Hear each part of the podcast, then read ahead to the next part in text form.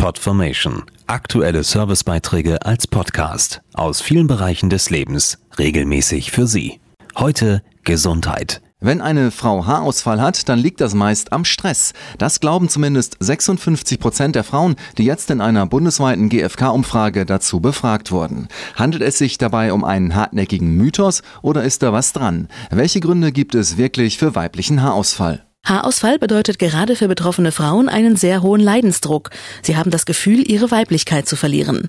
Rat und Hilfe finden Sie zum Beispiel in einer speziellen Haarsprechstunde wie der von Hautarzt Dr. Jörg Andreas Larsen. Ja, ich erlebe es immer wieder im Gespräch mit den Patientinnen, dass sie Stress als Ursache ihres Haarausfalls sehen.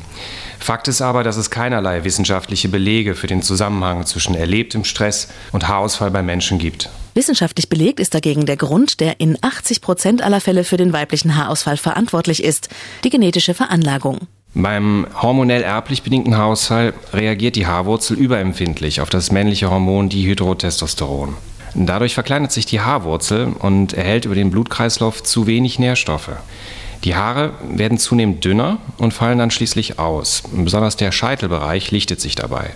Wenn pro Tag mehr als 100 Haare ausfallen, sollten betroffene Frauen einen Arzt aufsuchen und rechtzeitig behandeln. Bei hormonell erblich bedingten Haarausfall kann eine Behandlung mit einem Mikronährstoffkomplex wie Priorin helfen, der seit über 50 Jahren angewendet wird. Die Nährstoffkombination stärkt die Haarwurzel von innen. Hirseextrakt, Haarvitamin B5, also Pantothensäure, und der Eiweißbaustein L-Cystin regen das natürliche Haarwachstum an.